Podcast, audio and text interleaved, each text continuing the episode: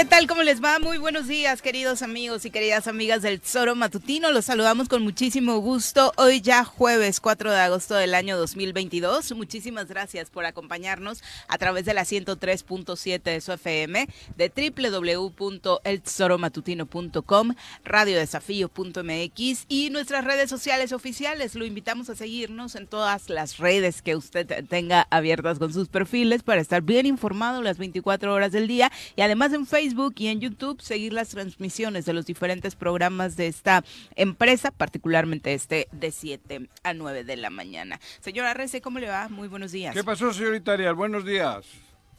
Le saludamos con muchísimo gusto otra vez por acá eh, despertando el señor Arrece con con lo de todos los días. Yo no sé, a los del pique deportivo les voy a prohibir entrar aquí, cabrón. Que, que transmitan desde el Zócalo. Sí, estaría bien. Sí, cabrón. Yo no sé qué hacen cada vez que entran aquí. Madre mía, no escucho nada.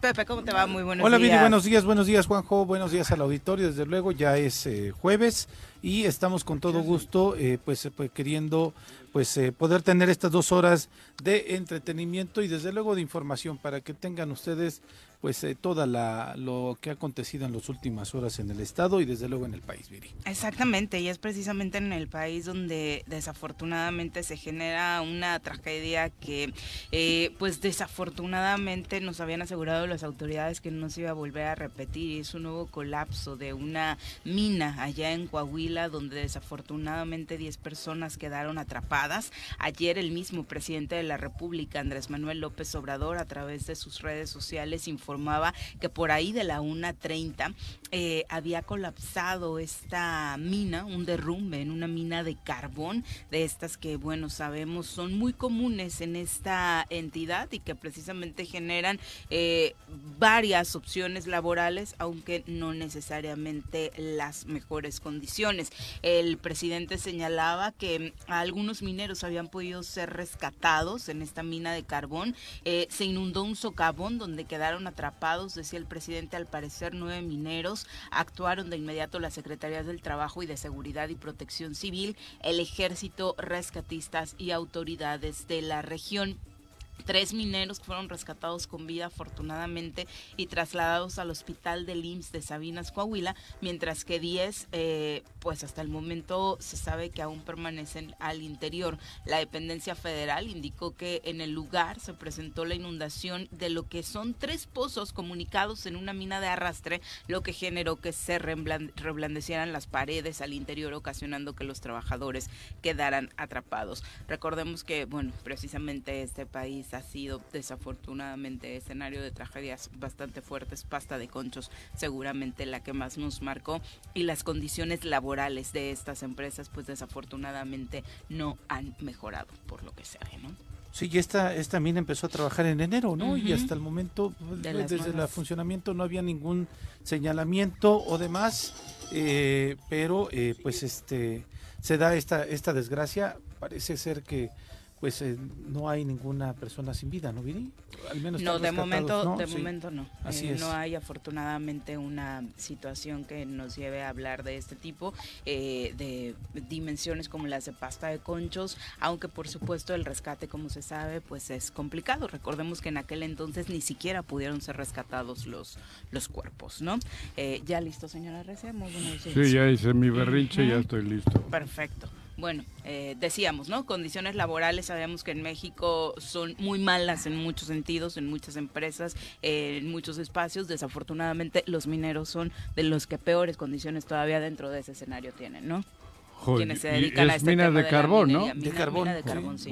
yo creo que somos afortunados los que podemos trabajar en lo que nos gusta, porque imagínate, yo no creo que a nadie le guste ser digo, por gusto minero y de carbón, mm. para empezar eso tiene que ser durísimo. Deteriorando su salud completamente, por eso, ¿no?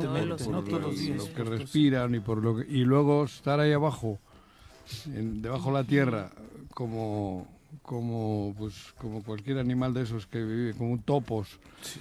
Y a expensas de que con cualquier error se te venga encima todo, menuda, menuda chinga, ¿no? Lo que sí. denuncian algunos colectivos, de hecho el colectivo Pasta de Conchos creado a partir de la tragedia denunció que hay malas condiciones en general en la zona de trabajo y que de hecho eh, no hubo revisiones, precisamente estas que deben ser cotidianas para que las condiciones laborales de quienes ahí están trabajando puedan ser eh, las mejores y evitar este tipo de, tragedias, ¿no? Eh, lo que lo que ocurre casi siempre, ¿no? Bueno, por lo poco mucho que sabemos, los explotan. Sí. Ninguno creo que, o pocos serán los que están en condiciones en condiciones de seguridad máximo. Yo creo que casi todos los que bajan ahí en el mundo entero corren riesgos de que en cualquier momento ahí dejen la vida y queden... Eh... ¿Qué ha pasado? ¿Están eh, vivos?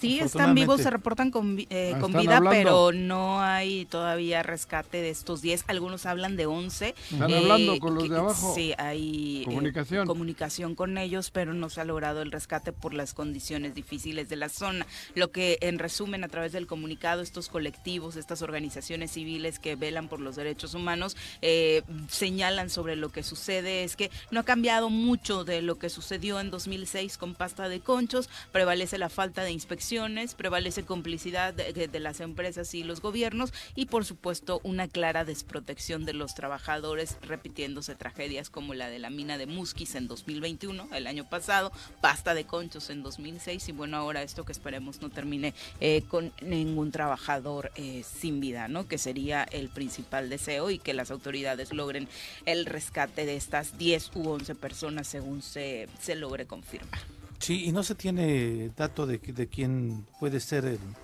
el empresario, ¿verdad, Sí, sí está el nombre del empresario, ahora se los, se los compartimos. Ahí estaban haciendo alguna denuncia que justamente en diciembre llegaron sí con militares en Cloete ahí eh, a desalojar una manifestación pacífica. Estoy encontrando aquí información. Es una mina de, en enero de privada.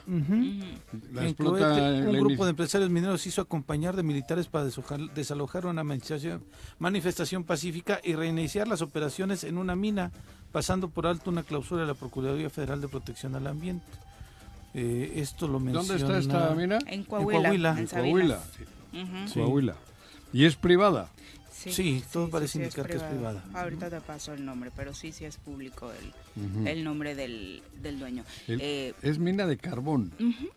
No será. El, no, es ¿Para qué se utiliza el carbón No, no, no, no. no es de otro. Sí, sí, sí. El carbón lo sigue utilizando la industria, ¿no? La cerera y todo esto. ¿Y la CFE? Y la comisión. También la Comisión Federal de Electricidad. Sí, ¿no? Sí, es uno de los principales también este, clientes de, de, las mineras de carbón. Entonces, este sí son principalmente la CFE en esto que pues incluso se ha criticado, ¿no? Que sigamos realizando utilizando carbón. Exactamente, utilizando utilizando carbón, ¿no? Bueno, mira, el dato que yo tenía era de Cloete Coahuila, no es la que la que estamos diciendo, bien. No es la donde, donde ocurrió los hechos, así que no me hagan caso. Qué bueno, cabrón. Ya la cagaste. bueno, pero fue a otra. Sí, sí, sí. Complementé la información para Pepe la cagó, pero usted no se preocupen. Es la otra. Complementé la información. con otra minera en Coahuila. Lo que se sabe es que es Regulo Zapata. Extraoficialmente el dato es dueño de la explotación minera eh, en esta zona específicamente. Él, de hecho, ha estado relacionado con la política. Es exalcalde de Sabinas y, eh, por supuesto, son quienes dominan esta zona como parte de la explotación minera, ¿no? Como siempre, por eso denunciaba la organización, pues la colusión entre las propias autoridades y los empresarios. Eh, les estaremos reportando si durante el programa, por supuesto, se logra saber, eh, se logran saber más detalles acerca de este, de este tema. ¿Qué ha pasado en Morelos? Bueno, se ha venido platicando de la difícil contracción económica que estamos viviendo y uno de los principales temas a los que ha afectado a las familias mexicanas y las morelenses no son la excepción, es el precio de la tortilla. Eh, hasta 28 pesos podría alcanzar el precio. Ya estaremos hablando eh, con las diferentes autoridades en este sentido, pero por supuesto que es un golpazo, un golpe muy fuerte, por supuesto, si el precio de la tortilla llegara a alcanzar este este precio pues, la Yo no sé cómo lo hacen algunos. Yo no sé cómo lo hacen. Mm. Pues digo, yo acostumbro ir a hacer la, la, compra. La despensa. La despensa. Y la madre de Dios. ¿Y en cuánto está? ¿Cuánto No, joder, No, a mí me impactó No, mucho no, porque no. en diciembre fui y en diciembre estaba en 16 pesos el kilo. Ajá. Ahora está en 24. O sea, realmente... Y el litro de aceite, sí, y el claro, litro de es- aceite, y el sí, litro no, de sí, leche. Bueno, lo del aceite es lo del increíble. aceite, cabrón. Ya hay puntos Pero nadie casi dice nada. 60 pesos. Bueno, Nadie dice nada. ah. Tú entras, agarras tu carrito, lo vas poniendo. Si antes llegabas a la caja y te decían 800, hoy te dicen 1600, el doble. Bueno, la, la gente de la industria de la masa y la ¿Cómo lo tortilla salió a decir que efectivamente iban a subir justamente el precio de la tortilla, que podía llegar hasta 28, 30 pesos, Por los si es que el gobierno del estado no generaba. El del Estado. Sí, o el nacional, una cuestión Aquí, de, de ¿Qué va a generar el de aquí? otorgar Pues si algunos. todo lo gastan en Bueno, elecciones. dijeron eso. que el año pasado les dieron 3 millones. Y entonces compraban, hacían compras, este, ¿cómo le llaman? Cuando hacen una compra en un solo lugar, consolidada exactamente, y ya a partir de ahí les empezaban a dar conforme los eh, este, las personas de la industria de la masa y la tortilla iban necesitando. La pregunta es, ¿30 millones es suficiente para todo el estado de Morelos? No es una vergüenza. Me parece que es nada. Bueno, pero Y el ahora están problema no solo es la tortilla, Pepe. Yo, por Ah, eso no es te en digo, general, es la inflación en general, Juan. A ver, la tortilla siempre ha sido subsidiada, Sí. creo yo, ¿no? Desde que yo estoy en México, porque el precio real no es al que salía a la venta. Había un subsidio por parte de los gobiernos porque es la, es la- la- la- el, el alimento Uno, el alimento base, el básico, el- los El- frijoles, digo, sí. la chile, la, la masa, la harina, digo, la tortilla, tortilla. los frijoles y los huevos Y el chile.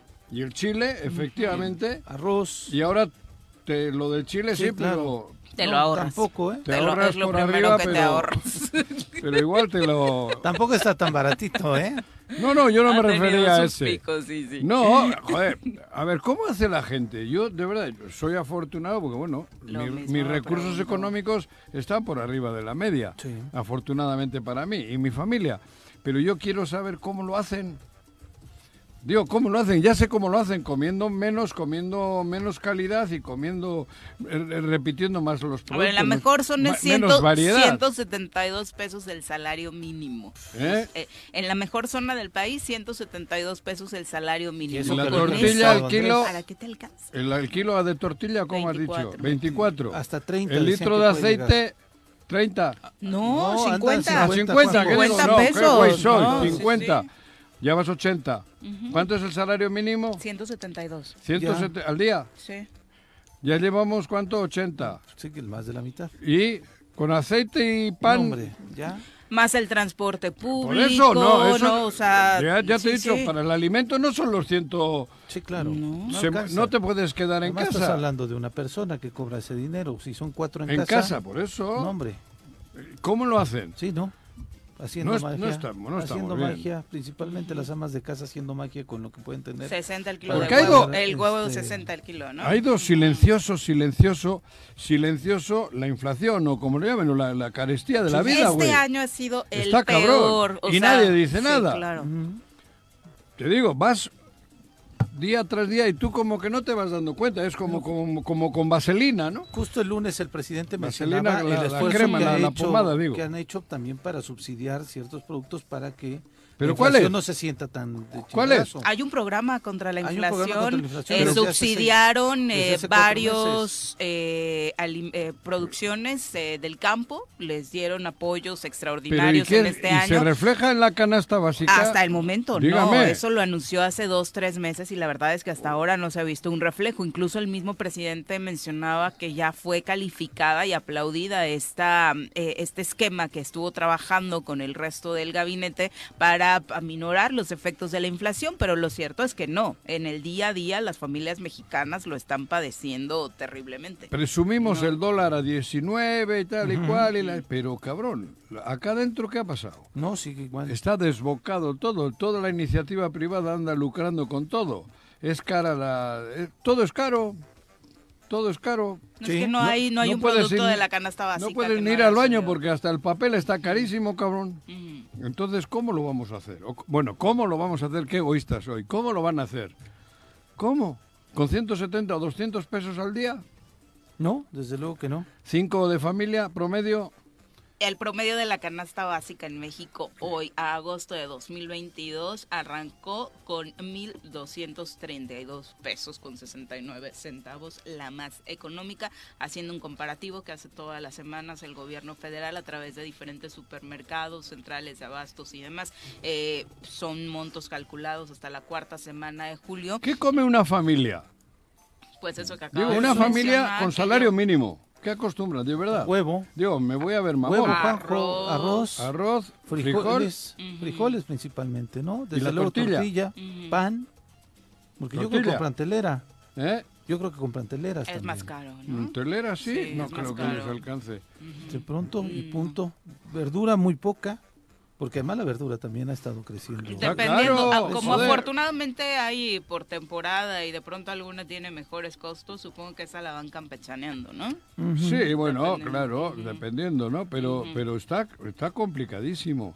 Da pánico entrar a un súper o a, a donde vayas a hacer la compra, cabrón. Total absolutamente. Mira, el, plan contra la inflación de Andrés Manuel eh, López Obrador tenía como objetivo estabilizar el precio de 24 productos de la canasta básica a nivel nacional durante los próximos seis meses. Esto es, eh, el anuncio se dio en el mes de mayo. Entonces, eh, estos son los, los, los productos, aumentar la producción del maíz, del frijol y del arroz. Aumentar la producción. Aumentarla. Subsidiaron a los productores. No no subir peajes en carreteras, principalmente para la gente que, pero para los que transportan este tipo de productos. O sea, para la gente subió completamente, ¿no? Entonces, este, estabilización del precio. O sea, ¿cómo hace? Yo llevo lechugas, a mí cóbrame menos. Si es que eres ¿Ah, se identifican los camiones. Si eres ah, no sé, cabrón. Sí, no, no las llevas en tu auto. Joder, joder, Transportistas. ¿Cómo le cobras? Tú podrías identificarte así cuando traes tus huevos orgánicos. Sí, ¿no? Igual me cobran menos. Pero que esté reconocido, ¿no? La estabilización del precio de la gasolina, el diésel, precios de referencia del gas LP y electricidad, aumento de producción de grano, entrega de fertilizantes, eliminación de cuota compensatoria para importación de sulfato de amonio, fortalecimiento de la estrategia de seguridad en carreteras. Eso está bien. ¿No? Eso fue, es el plan que Ese plan está bien, pero la cruda realidad sí es esa. Esos son no, es que los efectos positivos que se esperaban ver de este programa, la verdad es que no se han visto. O son muy lentos. o, la iniciativa privada abusa. Oye, ¿no pasó que los limones estaban allá a 100 pesos, cabrón? Pero esa fue una crisis por la delincuencia organizada. Bueno, por eso. bueno, y, y, a Río Revuelto. Sí, claro. Ganancia pescadores. Pero los propios productores hablaban de la delincuencia organizada, operando en la zona, dejando sin tierra. ¿Cómo te echas un aguacate? No, estaba carísimo, también. Sí, sí, 90 pesos el kilo. Bueno, 90 pesos el kilo, ¿no? Pero digo, algunos este, también eh, productores mencionaban que su producto se le estaba echando a perder porque no lo podían comercializar. No lo sacan. Exacto. Son las 7 con 20 de la mañana. Ojalá usted nos pueda compartir cuál ha sido el efecto que más le ha pesado en esta temporada 2022, donde ya están muy claros los efectos de la pandemia. Muchos hablaban que en el mismo 2020, año en el que inició, iban a ser los peores efectos económicos. Otros decían, no, hasta el año siguiente, 2021 va a ser el peor año. No sé si 2023 vaya a estar peor que 2022, pero la verdad es que si hay un año que ha tenido marcados estos efectos de la crisis económica eh, generada por la pandemia, pues por supuesto que es una crisis internacional, sumada, aunque parezca para algunos... Eh, increíble al tema también de la guerra de Ucrania y Rusia. Son muchos factores que por supuesto se han sumado y que en este 2022 nos tienen en Pero estas ahí es donde digo yo, estamos bien con el dólar a 19 y acá adentro pues, estamos Inestabilidad total. Por eso te digo, o sea, las dos cosas deberían de ir de la mano. Es, es interesante para mí, obviamente, porque quiere decir que los insumos que traes de fuera no, los, no, están, están a un precio razonable. Si el dólar está a 19 y llegó a estar a 24 y, importamos un chingo de cosas, eso quiere decir que estamos comprando a 19 pesos, no a 24. O sea, es un 30%, no, es un 20% menos que como estuvo 24. Pero luego aquí dentro, ¿qué pasa? ¿Quién está jineteando? ¿Quién está haciendo el agosto? ¿Quién está moviendo la, la lana? Porque hay que ver todo eso. Y además que los niveles de inflación de Estados Unidos son más altos que en México, ¿eh? Sí, pero Eso es en un comparativo a nivel internacional. Los niveles de inflación está más complicada la situación económica en los Estados Unidos que aquí en nuestro país. Fíjate, ayer me dice un chavo que, hace deporte, una mochilita aquí cuesta 2.200 pesos, una de estas que ponen los atletas, y allí 20 dólares. La misma. Claro. 20. Sí. Por 19, Claro, 300 y pico. 2.000 y pico acá. qué barbaridad. La misma. Y eso sucede con todos los Digo, eso productos. es un sí. producto que no es de, de la canasta básica. Claro, Que claro. Una mochilita de esa que usan los atletas para ir corriendo y llevarse sus, sus geles y sus cosas, 2.200. 20 dólares en Estados Unidos. Puta, aquí alguien les está haciendo No, millonario. si estamos hablando de la canasta básica, los artículos que son no Pero de lujo, pero sí de no primera necesidad, tienen un incremento muchísimo mayor. Bastante. Hablamos de tenis, de la ropa, eh, que por supuesto tienen, sobre todo estos en comparación con Pero Estados bueno, Unidos, joder, en Estados Unidos encima- Cañón. Un chavo de aquí gana 25 veces más que aquí. Un chavo de Bueno. aquí allá gana Yo ya 25 me quiero ir, mi sobrinito se acaba de ir hace dos meses, ya me triplicó el sueldo, ¿no? O sea... Ah, pero tú cobras o qué? Pero a Canadá o a Ah, yo no sé, ¿te pagan? No, a Estados cabrón, Unidos. Estados sí, es Unidos. Tengo que hablar ahí abajo a ver qué pedo. ¿Cuándo me llevas, chiquito? Joder, Son las cabrón. 7 con Te estoy 23. diciendo. Nos vamos a pausa, regresamos. Son las 7 con 30 de la mañana. Ya, cambio de tema, no te voy Sí, a exhibir cambio de al tema. aire, Venga. No, pero Para adelante. Un abrazo, Marc Carmona, Silvia Aguilar, gracias por escribirnos y a todos los que están al pendiente a través de las redes sociales. Y un abrazo, por supuesto, a todos los que también nos siguen a través de eh, FM. Les decíamos, si de pronto lo de las redes se les complica un poquito más para escribirnos, nos pueden marcar al 311-6050, que es nuestro número en cabina. Ayer eh, la SEDATU inauguró en Cuernavaca la Casa de Cultura Lázaro Cárdenas en beneficio, dijo el titular del organismo, de las nuevas generaciones de los morelenses y para garantizar los derechos culturales de niñas, niños y jóvenes, priorizando la atención a grupos vulnerables. Es la casa, la que fue casa de descanso del general Lázaro Cárdenas del Río, una obra de la que le hemos venido contando desde hace un buen rato. Durante su periodo presidencial en los años 30, don Lázaro se venía para acá despachaba obviamente también eh, algunos asuntos, pero sobre todo era eso, su finca de descanso con la familia. Ahí se tomaron decisiones, se dice que marcaron el rumbo de México y también hoy, afortunadamente con el rescate, se va a convertir en un lugar ideal para impulsar el talento morelense porque desplegará como casa de cultura varias actividades para fomentar precisamente el acercamiento de niños y jóvenes a estos espacios, ¿no? Sí, estuvo el secretario acá. Lo hizo con, es el gobierno del, est- del El federal. país. No, el gobierno 50 federal. millones. 50 Sí. millones de pesos fue la lo que Secretaría invirtieron de. Desarrollo Agrario, Territorial y Urbano. Y lo construyeron ellos también. Sí, así es, así es, Directo, No completamente. metió la mano acá nadie de... No, Solo para la foto. Qué raro que no haya venido Andrés Manuel, ¿no? ¿sabes que decían que tal vez venía Andrés Manuel, pero este... Digo, siendo una obra federal Claro. y de una de una de, de un ámbito tan bonito como es ese y, y Y de personajes de los que le gustan a ¿eh? Andrés Manuel. Además Don general Lázaro, era sí. para él ha sido un hombre importante, claro, en su su, familia, vida, ¿no? Sí. Vino su nieto. Lázaro Cárdenas estuvo aquí. Sí, Su nieto ya estuvo lo vi, en el que evento está en el gabinete, ¿no? De jefe de asesores o algo. ¿Sabes qué? Traen, traen una lógica distinta, Juanjo, porque han entregado ya varias obras, los de Sedato aquí en el estado de Morelos, han entregado obras en, en, eh, en Jojutla, han entregado obras en otras partes del municipio, incluso del país. Ajá. Y han- son obras que no acostumbran, porque antes te acuerdas, pues, bueno, ¿quién era el anterior de Sedatu? Una de ellas era Rosario Robles. Y yo recuerdo que al inicio del sexenio Claro. anterior también vinieron a anunciar nada más una obra Peña Nieto y andaba. realizaban en los Un eventos cabrón. donde llegaban 200 personas, Sí, Peña- trabajadores de gobierno, gente de la comunidad Nieto inmediata y demás. el que andaba en todas esas. Pero no no es no es la lógica de este gobierno, ¿eh? No, pues es el bajo y a pesar perfil, de que están creo. entregando Pero- obras importantes. Pero Andrés Manuel ha venido en obras que no han sido tan, tan, tan... Trascendentes. Trascendentes. Esta es una obra bonita, Sí. es la cara bonita. O nada más para darle abrazo a ya sabes quién, casi, casi. Sí, venía. Ujú. Sí. Sí. Ah. Sí, aquí al gobernador, ¿no? Bueno, pero en este caso no ha Que venido, por ¿no? cierto el gobierno pidió que no fueran medios de comunicación, Viri. No fueron de ¿Hubo comunicación. medios No de hubo. comunicación? ¿Mm? No hubo medios de comunicación Pero si a era- solicitud expresa del gobernador del estado. Y el del gobierno federal no pidió... no- no- Yo creo que el gobierno federal le cedió, caso. la, le cedió la cortesía, ¿no? Oye, ni el alcalde, ¿no? Ni el alcalde. José Luis Oriostegui estuvo acá. Sí, eso, eso fue lo que más me llamó No la atención, Mira, que no por estuvo José Luis. Por ejemplo, ya entregaron las escrituras Pero estuvo de las Mercado. obras. Ah, pues claro, tiene que Y- estar. Puta, cabrón. Diría pues, Lucerito. ¿Y? Sí. Estuvo Víctor Bueno, ahí Mercado. tiene eso que fue estar, impactante. ahí tiene que estar él, ¿no? cabrón. Lo- lo- Cada vez está más panzón, ¿verdad? Ya, ya, que- que hasta la figura de gobernador. Es el que- estrés, el estrés Sabes que yo no lo ubico desde antes mucho, muy bien, entonces ahí su figurita. No, si era le- mucho más delgado. Sí. Sí, joder, ahora ya no le. Ya, ya. fin. Bueno, pero. Aunque aquí es no que estamos estuvo para opinar del cuerpo de los estuvo- demás. Ya hablan de otra candidata, ¿no? Ah, sí. Sandra, ¿qué? Anaya, ¿Quién La es? secretaria, la secretaria de Administración, ¿Quién la de la tía que sería la mujer Ah, que la de la propone Licha. el gobierno del Estado Mira. como competencia de Margarita, De en caso de Margarita que se dé un escenario de equidad Ajá. de género para la candidatura Oye, en Morelos. Esa chica ha hecho méritos, ¿eh? Fue Una candidata- trayectoria política impresionante. Impresionante. Sí, Para lo que ha hecho por. Morelos es, yo creo que la candidatura es suya, ¿no? No tendríamos un pero. ¿No? Tía Licha, güey. Pues no sabía, pues sí, En la, en la, en Pues la ha boleta crecido. igual pone vota por tía Licha. se- seguramente puede No, poner. no Danichelas. Ya en el de Río Mayor. Dice Pepe decir. que Oye, sí. pero en serio. Sí, lo tengo ahí claro. Es ella- muy claro. Hoy he leído en un medio que esa chica es.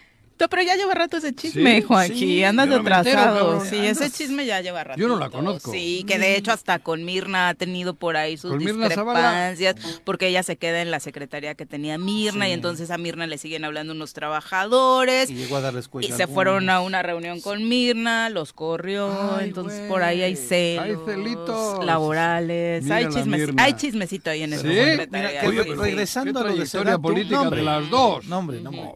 La verdad es que regresando lo de Sedatu, el, el, el- las- el saborcito lo puso la maestra Roselena Hernández. ¿Quién es ¿La esa? ubicas? No. Normalmente la vas a ubicar porque en la mayoría o en, en muchos eventos sociales, culturales, es quien canta el himno nacional, quien entona el himno Ah. nacional. Es una maestra muy querida. Ah. Ella tomó la palabra al final, no Sí. estaba en el programa, ¿eh? Ah, la- Pero como había maestras de Palmira y gente que, que estudió ahí, Ajá. le gritaban Rosita, entonces subió Se al subió. micro, ¿Y qué dijo Rosita? este, narró todo.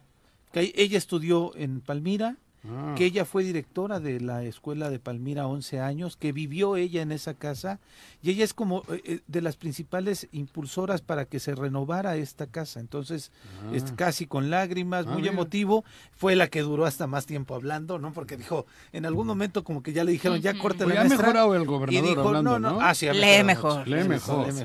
Pero ella dijo, ya me dieron la palabra, años, ahora yo hablo. Ya va en secundaria. Ya, seguramente. ¿Cuánto es la Pues, primaria? Segundo, ¿no? ¿Cinco años es primaria? Seis. Seis. Y Entonces sigue en primaria, ya está para... Seis y tres de secundaria. Ay, no, dale dos añitos. O sea, Ya- yo- ya entró como cuando estaba en tercero, ¿no? Ah, sí, Ya ah, venía yo creo que sí, tampoco desde primero. Vamos Pero va leyendo rapidísimo. mejor, ¿eh? Sí, lee sí, bastante joder, mejor. ya- Creo que le hacen también menos complicados sus discursos, Sí, que en eso debieron trabajar desde el inicio.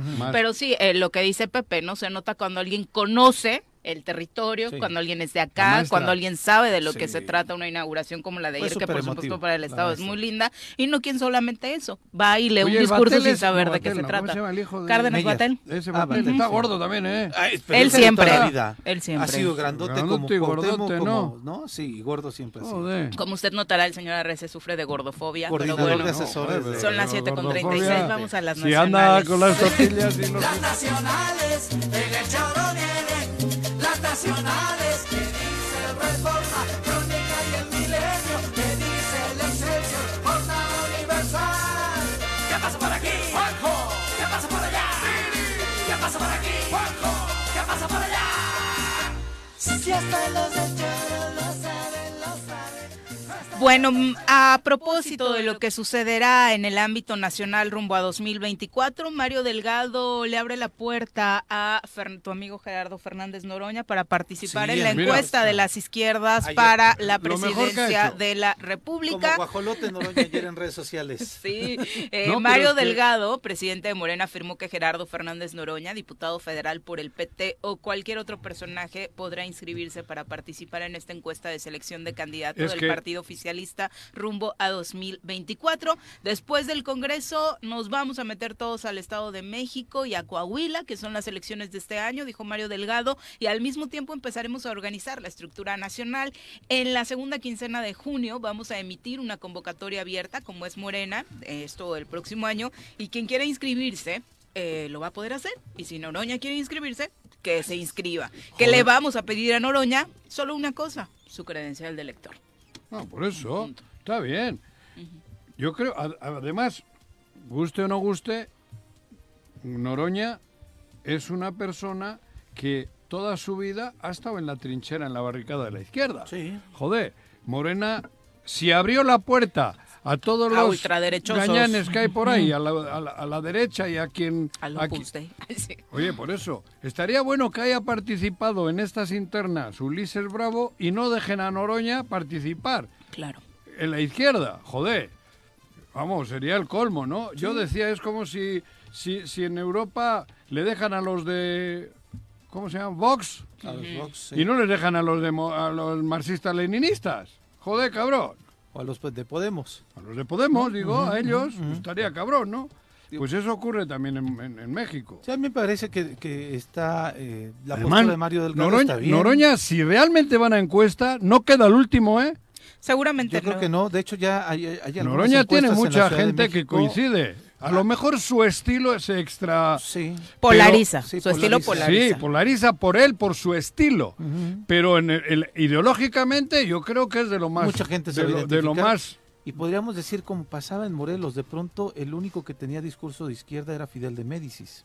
Sí. En, la, en la elección última claro. del, del, de- del- Yo con Fidel gobernador, discutía mucho ¿no? y, y ideológicamente me ganaba. Con ¿no? Me ganaba en, la- en el- en la discusión. No, su Sí. contenido ideológico Luego la era cagaba lo más cuando, cuando Quizá- hablaban de otras cosas. Sí, claro, sí, sí, sí. Quizás sus Ya en la comportamientos práctica. en la práctica, quién sabe si lo llevaba, Ajá, pero eso, tenía una la consistencia y práctica. un, dis- un discurso verdaderamente El más iz- el único de izquierda, yo creo, en la elección Sí, del 2018. Sí, sí, cabrón. Y eh, lo mismo con Gerardo Fernández Noroña. Yo creo que Ajá. es el único que podría tener un, un, Eso un digo, lenguaje porque y Marcelo Ebrard- discursivo- No, Marcelo Ebrard. No, Marcelo Ebrard se corre al Marcelo Ebrard centro. encaja en cualquier partido, porque se corre al centro. en cualquiera podría encajar, ¿eh? y tal vez hasta un pasito a un lado del centro. En hacia el cualquiera lado podría derecho. encajar Sí, Marcelo Ebrard. sí, claro.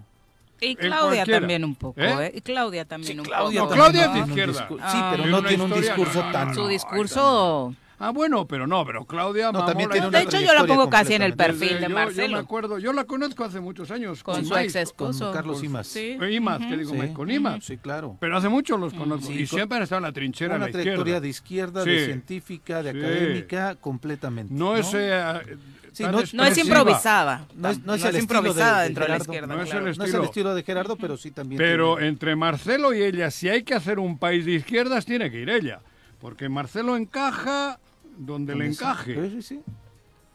Que no hizo mal del jefe de gobierno, ¿eh? No, pero no. Pero dio es- continuidad. Eh, al y la pregunta Andrés sería, Manuel. ¿está mal que encaje? No, no, Ah, no. A ver, güey, yo Pero- creo que es un socialdemócrata. Sí, pero como jefe de gobierno sí dio continuidad a las Sí, políticas de, sí, de bueno, Andrés pero- Manuel. O sea, no sería un viraje, Juanjo, yo creo. No, de hecho, los cambios de pero vanguardia en cuanto a leyes locales fueron en la te temporada abre- de Te Marcelo. deja fisuras para que entre otra vez la derecha.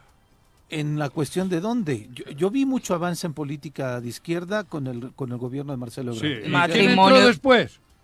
Mancera. Mancera. Mancera, sí. ¿Y qué pasó? Sí, pero esa fue decisión Y del tiene la culpa Pero esa Ebrard. es decisión No, del pero, PRD. pero no el de- heredero al trono lo pone el que está. A Marcelo lo puso Andrés Manuel. Sí, claro. A, a Andrés Manuel lo puso Cuauhtémoc. Y eran los Y- niveles de popularidad de Mancera, todo el mundo lo amaba, todo el el super pero no era un hombre ideológicamente de Ah, no, izquierda, no. Mancera. Nunca, pero por Mancera fue un, un tipo, igual fue un es como si le ponen al médico Por eso está donde está. Que le pongan a este que salía todas las mañanas a decir lo del COVID, cabrón. Ah, A va Hugo. López Gatel y está, Pues se está punteando los para la punteros. Pero capital. Gatel no es un político de izquierda. No, No es un político para médico, empezar. no es eso no, no es- eso que no es ni de izquierda. Pe- Pero en esta lógica de poner al que está mejor posicionado en, la, en las encuestas, ¿Qué? puede colarte quien sea. ¿eh? Sí, güey, pero a lo que voy. Si la izquierda tiene que gobernar, tiene que gobernar Claudia, más que Marcelo. Marcelo no es tan izquierda como Entonces no definas tu candidato a partir de una encuesta, si no te va a pasar ¿Qué lo te de Morelos, donde cualquiera se te Por puede eso, colar y hablo de que- cualquiera. Por eso, Morena, si se quiere consolidar y Laguna 4T firme para largo, que no deje puertas abiertas. Yo, si va Marcelo, a toda madre, yo no tengo pedos. Y si va quien vaya. Y entiendo que la democra- en la democracia es importante la participación ciudadana. asumiendo el Como costo di- político que tu podría paso por tener. el PRD te Yo voy por perder, Marcelo. Ah, Yo voy por güey. Ah, Yo voy por Marcel. No, yo por Claudia. Me da igual, ¿eh? O sea, realmente cualquiera de los dos Yo- me parece que y- y encabezarían si te un gran pones proyecto. más eso, si fuese un poquito menos arrece este Noroña. Noroña, yo iría con Noroña, ideológicamente. Sí, a mí me, mi, me parece mi- que... mi- mi- lo que mamé está más cerca de él. Yo simpatizo con el discurso de Noroña, más no con sus formas. ¿Qué te estoy diciendo? Eso estoy por ahí. Noroña no me incomoda. Noroña y Noroña Me sabemos incomoda su que, intolerancia. que también ahí está chupando del Sí, claro. chupando de. Sí, sí, sí. Y le gusta el show. Y le gusta le el gusta show. Le gusta el show. Pero bueno, no, no es ya gratis, no, ¿no? tiene argumentos suficientes para defender cuál el- es- Saludos, don Gerardo. ¿Cuál Ojalá pronto nos vuelva a aceptar una entrevista. entrevista. Mi otro tema es, Noroña no ha tenido experiencia en la administración pública. Y entonces saltar de una diputación así como así y No, pero directamente Noroña a la no va a ser el candidato ni va a Ah, ser no, el no. presidente. Estoy de acuerdo Noroña quiere seguir. Estoy de acuerdo contigo. Noroña para alcalde de Tepos. Son las 7 con Joder, 44. Hablando del alcalde de Tepos, otro.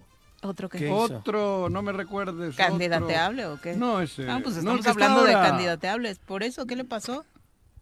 Pues hay Anda, es de los que anda los con, esto. ambulantes. Ah, ya ¿sí? pactó con Oh, gobierno del bandea, estado. va, va, va igual, cabrón. Le ayudaron uno, luego se pasó a los otros. ¿Y en Luego... qué le, hayan, le han ayudado? ¿Eh? ¿En qué le han ayudado? A nada. Él, a él, A él para ser alcalde le ayudaron algunos. Pero después... Y la ¿a qué le pregunta es en qué ayudó él, porque Está- tampoco lo veo como con un gran claro, arrastre, así. ¿no?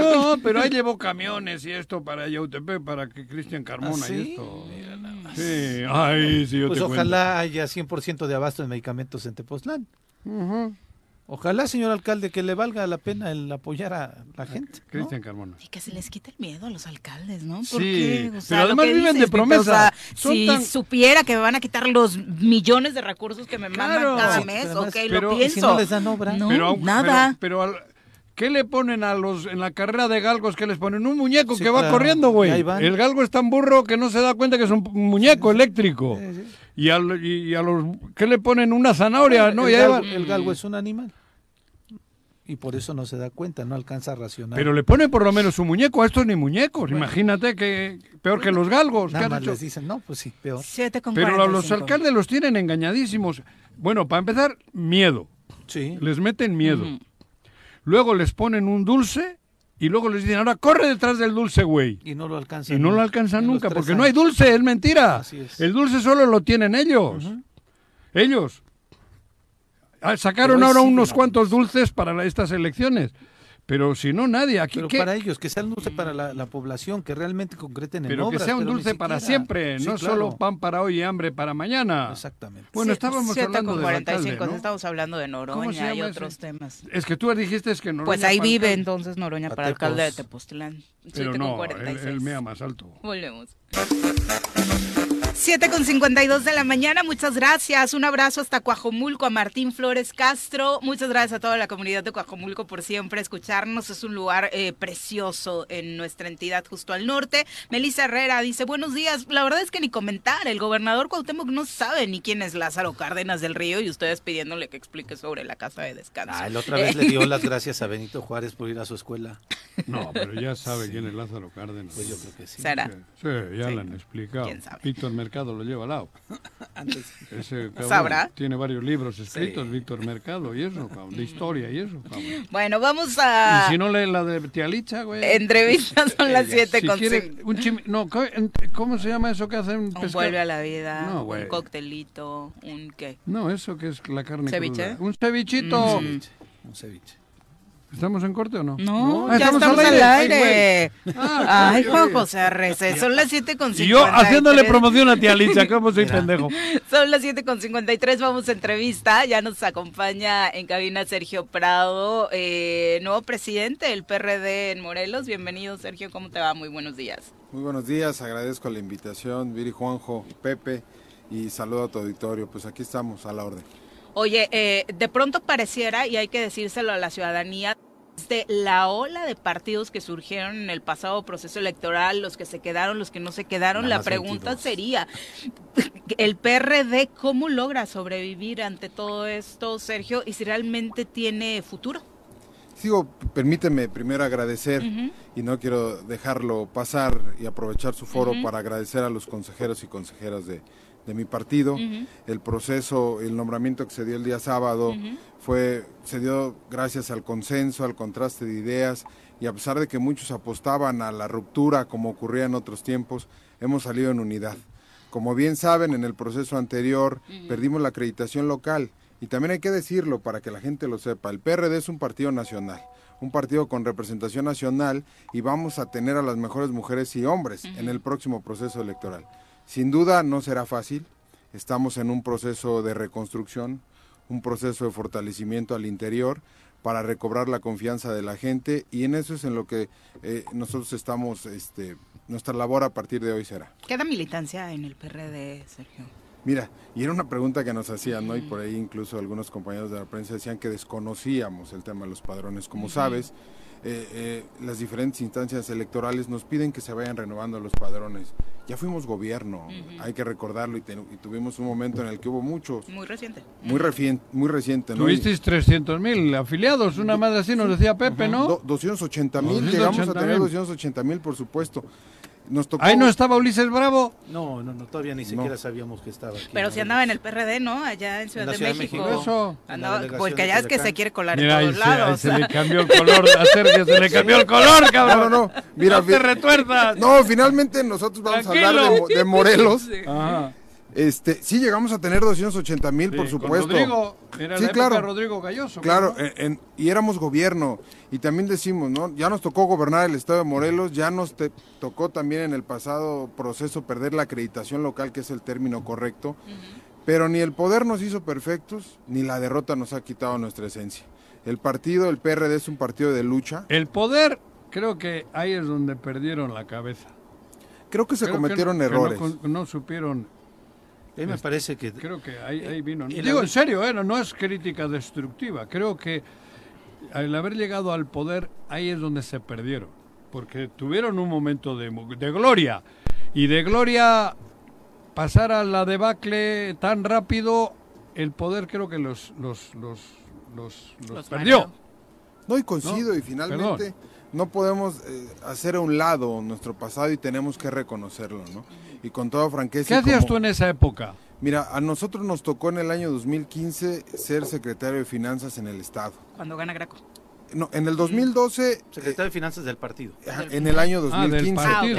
ok, ok. Sí, sí, sí. 15. Finalmente, Ah, eh, aunque tuvimos también algunas responsabilidades en el gobierno del Estado, eh, de manera orgánica en el partido estuvimos en finanzas en el año 2015 y después no hemos dejado de estar en la Secretaría de Organización eh, al interior del partido y también en el año 2017 fuimos eh, presidentes del partido en la capital y bueno Cuernavaca? sí claro ¿PR de Cuernavaca? Sí, claro. Y en ese sentido ahora eh, levantamos la mano en un momento muy muy crítico del partido y también hay que ser muy serios. Eh, pla- planteábamos el tema de ¿Cómo los... está? ¿El partido aquí no hay o cómo es esto? Le- Les comentaba, el PRD es un partido con acreditación, digo, con representación nacional, Nacional. lo cual nos permite para, para, para clarificar, porque sí es cierto, en el imaginario de la gente es que el PRD no, No tiene registro, Eso. no existe y que no vamos a tener candidatos. ¿Pueden tener candidatos locales en el próximo proceso? Claro que sí, claro que podemos Así, tener entonces, ¿qué se perdió, cabrón? La prerrogativa. la acreditación la local y hoy no recibimos de, mane- de manera local. El de acá. Sí, Ah, claro, Sergio, claro. A, a seis, no, cuatro años de haber perdido el gobierno, de tener una pésima votación este, estatal, ya hay un proceso real de autocrítica, porque yo recuerdo que cuando perdimos la capi, lo, lo- lo pongo como propio incluso, perdimos el gobierno, cuando se hizo una especie de autocrítica o análisis, el candidato tomó de pronto la palabra y dijo, yo volvería a hacer lo mismo que hice en el proceso anterior, cero autocrítica. Y después hubo un intento... un Rodrigo amago- Galloso. Exactamente. Y después hubo un intento y un amago en este proceso electoral pasado de hacerlo candidato plurinominal, lo que me parece a mí era otra vez cero autocrítica. Realmente ya hay una autocrítica, realmente ya hay un análisis real de qué es lo que pasó y por qué la gente fue tomando la decisión de abandonar el partido, porque además muchos de los que apoyaban a Galloso se fueron y huyeron a hacer otro partido político.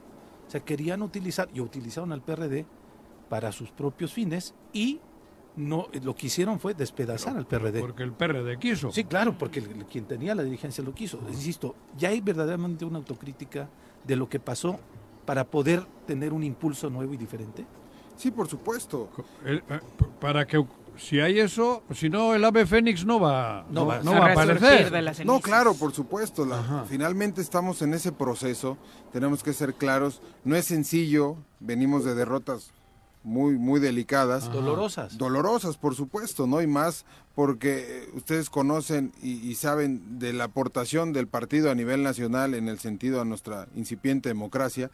Y claro que estamos en ese proceso de autocrítica. Incluso en algunos sectores iremos a pedir disculpas porque debe ocurrir. Creo que en ese transitar y a pesar de que nosotros no estábamos al frente, no tomábamos las decisiones, hoy que tenemos la confianza de los perredistas, tenemos que hacerlo. Estamos en ese proceso y sin duda hoy lo más importante, Pepe, es recobrar y reconquistar la confianza de la gente y no será fácil. Uh. Sin embargo, permíteme decirte, porque siempre me hablan de los que se fueron. Yo tengo que reconocer los que se quedaron, porque tampoco fue sencillo después de que pasamos de ser gobierno, ¿no? A ser oposición, de perder en el 2018 el estado de Morelos y después de venir en un proceso en el 21. Con mucha soberbia en aquel entonces, digo, por parte de algunos de los actores principales del PRD, digo la verdad. Sí, sí, sí, que esa soberbia, Sí, claro. como bien dices, tendrás que, te, te- te- te tocará ir a pedir disculpas. Sí, por algunos supuesto. sitios, incluyendo aquí, ¿eh? Sí. No, no, claro, Juanjo, claro, Digo, Juanjo. porque nos hicieron daño, güey. Fi- finalmente, eh, también quiero decirte que nosotros ya no vamos a voltear hacia atrás, Juan. Hacia adelante, todo. El trabajo es arduo, es difícil. Hoy, eh, Pero hay que reconocer la historia, Sergio. Si no, si no reconoces hacia atrás lo que pasó, este, es difícilmente puedes recomponer para futuro, ¿eh? y, y nos conoces, Pepe. Finalmente, nosotros venimos de la cultura del esfuerzo, del trabajo, de la lucha y del diálogo permanente. Y es así que estamos eh, tocando todas las puertas, estamos buscando a todos los actores, estamos buscando a aquellos que fundaron el partido y que a pesar que por soberbia, por algunas otras, tuvieron que tomar una decisión, pero hoy no están a gusto donde están, finalmente esa es la realidad.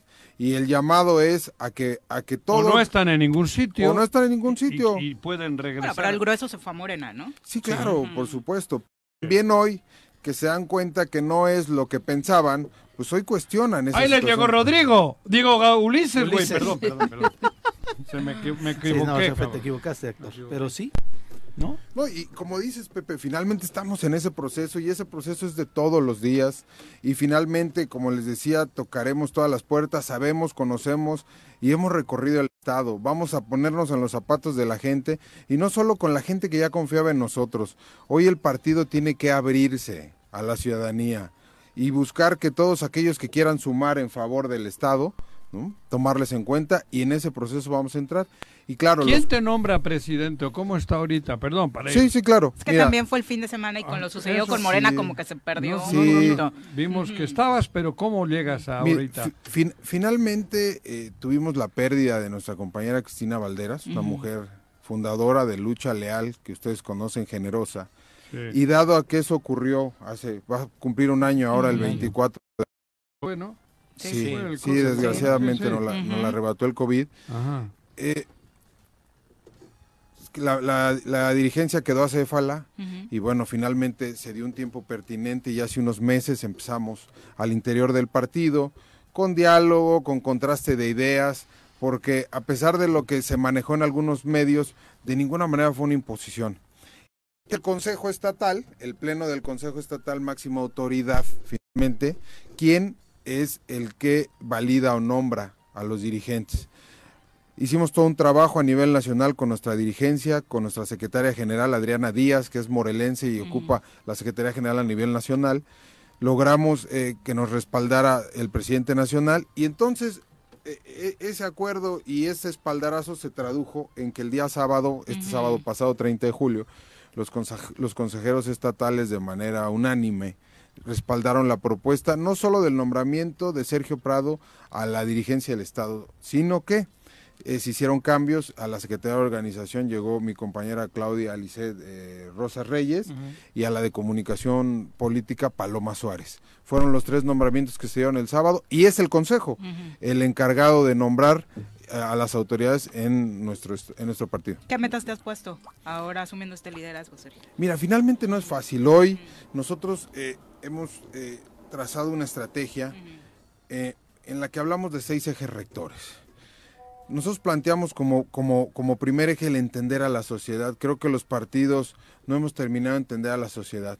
Nosotros llegábamos a los sectores más vulnerables, pero hoy esos sectores no nos acompañan y esa es la realidad. Hoy tenemos que mover el partido hacia otros sectores y finalmente tú sabes que movernos hacia las clases medias, llegar a otros sectores, es contrastar ideas, es prepararnos todos los días porque llegamos a sectores que, que tienen otras formaciones. para nosotros es fundamental el, el- el fortalecimiento del partido. Yo siempre hablo de que si uno no está bien en su casa, no puede salir a hacer su trabajo o a desarrollarte en lo que, en lo que tengamos que hacer. Hoy estamos en ese proceso. Sí, de autocrítica, por supuesto, de reconocimiento de los compañeros que no se fueron y se quedaron. Y sin duda el trabajo más fuerte, y, Pepe conoce las entrañas del partido, porque aquí se contrasta las ideas, el debate es profundo, el partido, el PRD no es patrimonio de nadie, sino patrimonio de la militancia. En ese rubro del fortalecimiento del partido estamos trabajando para dar paso a la formación de cuadros. Hoy se hace fundamental la participación de los jóvenes, no nos conocen y vamos a salir a contrastar ideas, vamos a presentarnos en todo el estado con los jóvenes, les vamos a hablar por supuesto de la historia del partido, pero también vamos a comenzar una nueva historia en Morelos y en el PRD. Para nosotros, como otro eje muy importante, es el acompañamiento de la mujer.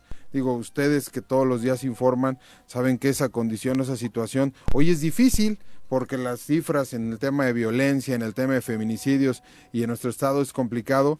Y nosotros vamos a acompañar a la mujer, mano con mano, hombro con hombro, para que, como lo hemos venido haciendo de manera histórica, porque así ha sucedido en el partido, acompañaremos la lucha de la mujer. Nosotros también planteamos... ¿Siguen siendo de izquierdas?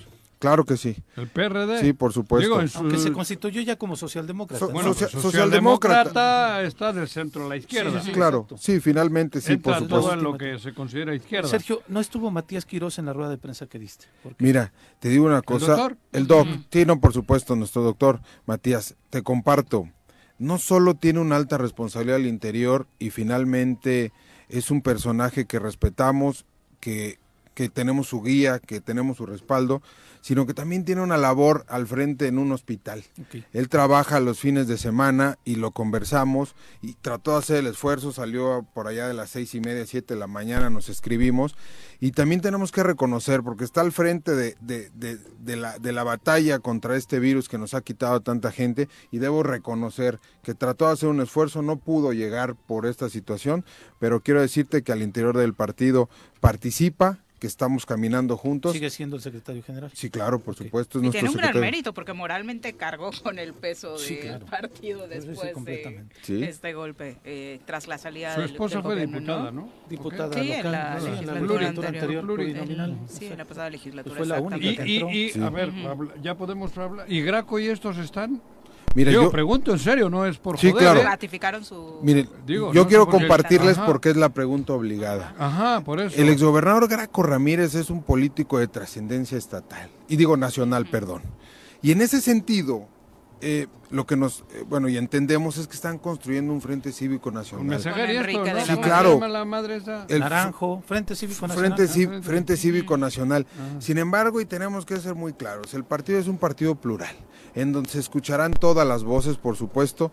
Como les decía, eh, el exgobernador es un político con trascendencia nacional y por supuesto que deben de escucharse todas las voces al interior del partido. Error cometeríamos si volvemos a, los a las viejas prácticas de unos cuantos de cerrarnos. El partido no es patrimonio de nadie, el, patrimonio, eh, el partido es patrimonio de la militancia y por supuesto que se escucharán todas las voces. Pero no se está, está en la vida interna del partido o está generando esta nueva vía. está generando esta nueva vía. Es, Blanco. es- es lo que Ya entendemos, no sí, participó claro. en este proceso. No, Creo no que- participó en el que proceso. Hasta en esa también anda un poquito al margen, ¿eh? ¿Sí? Más bien es Meseguer el que está liderando. En el Estado. Pero a nivel nacional se A ha nivel aparecido. Ah, no, no, no, a nivel Sí. nacional sí, con Naranjo y esto. Sí, y claro. con Enrique de la Madrid. ahí Alianza-. Y el otro- Alianza en Morelos con el PAN y el PRI. Pi- Picasa, ¿cómo es ese que venía? Icasa. Mira, ¿Eh? Y Pepe. Ah, Picasa, no, Icasa. el, el diálogo será permanente con todas las fuerzas políticas. Eh, finalmente, los tiempos políticos marcarán la agenda. Es la pregunta obligada el tema de las alianzas. Hoy nosotros estamos enfocados de verdad en reconstruir el partido, en hacerlo atractivo hacia la sociedad. Y entonces los tiempos políticos marcarán esa agenda. Para el 24, ¿no? para el 24. Nosotros sin duda nos sumaremos a todos aquellos que quieran aportar y sumar para sacar adelante a nuestro estado y para que finalmente Morelos pueda, pueda crecer. ¿no? Perfecto. Pues muchísimas gracias, Sergio, por acompañarnos. Oye, Al contrario, muchas y, gracias. y en- si no tienen prerrogativas, ¿de qué viven? Tenemos que... ¿Es nacional? No, pregunto en serio. no, sí, claro, claro, claro. Hoy hacemos más con mucho menos y de ahí partimos.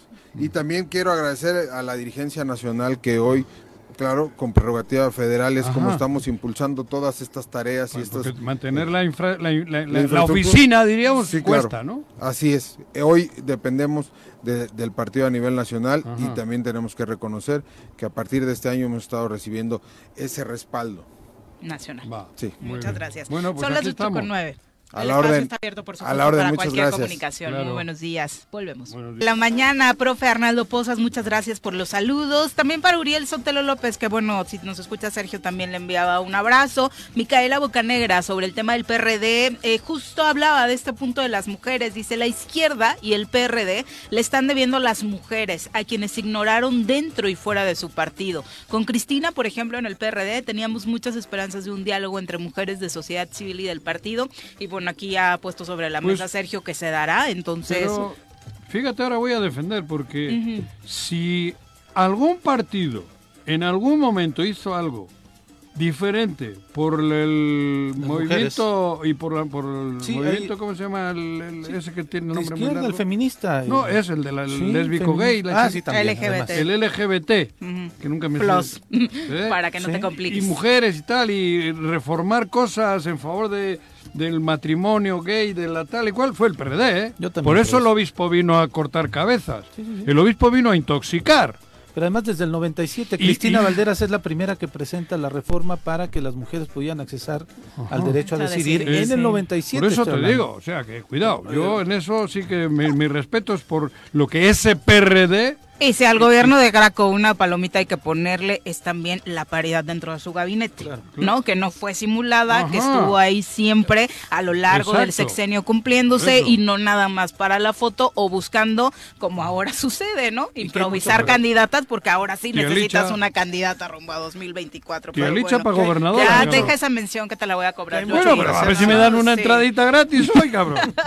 Y hablando precisamente de este tema que pues nos aqueja a las mujeres no solamente en la participación política, sino en la violencia generalizada que estamos viviendo en el país. Nos da muchísimo gusto recibir en este espacio a la periodista Joali Reséndiz, a quien recibimos con muchísimo gusto. Bienvenida. Muy buenos días. Gracias, buenos días, gracias por el espacio, gracias por aceptar el libro.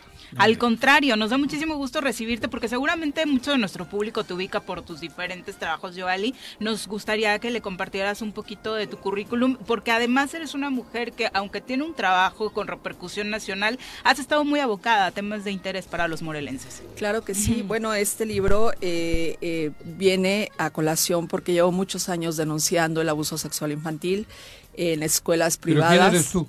Soy Joali Reséndiz, periodista ajá. a nivel nacional. He trabajado en varios medios, en Grupo Imagen, colaboro con Milenio, colaboro con MBS.